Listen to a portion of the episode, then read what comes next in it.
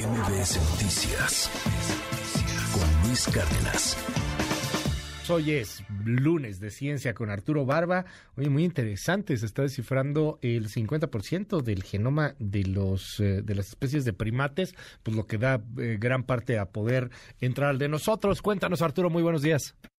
Eh, ¿Qué, ¿Qué, tal, Luis? Pues fíjate que ahora que se celebra el Día Mundial del Medio Ambiente, pues no hay mejor manera de celebrarlo que con esta noticia, porque es la primera vez que se secuencian eh, a, la, a, la, mayoría de las especies de, del orden de los primates a las cuales pertenece el ser humano eh, y que constituyen 16 familias y se encuentran en prácticamente eh, en todo el mundo, distribuidos sobre todo en las zonas tropicales de Asia, América Latina y África.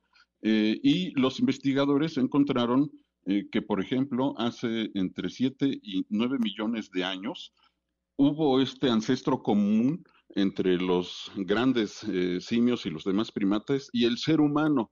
Esto es un poco más antiguo de lo que se estimaba. Antes se pensaba que eran solo 7 millones, ahora se estima que pueden ser, llegar a ser hasta 9 millones de años.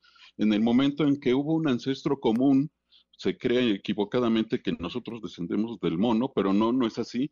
Hubo un ancestro común del cual se desprendió la rama de los grandes simios y los otros primates y los homínidos, entre los cuales está el Homo sapiens.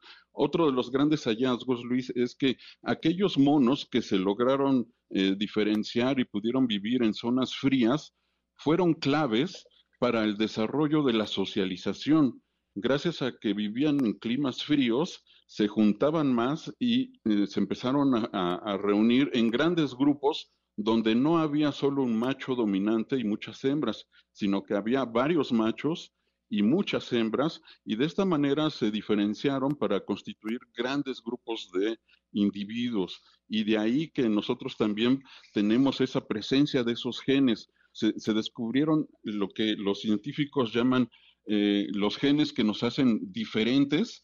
Eh, se, se, creía que más o menos eh, cuatro millones de genes que nos hacían diferentes con ellos. Hay que recordar que el 99% de nuestro genoma es compartido entre el ser humano y los demás primates.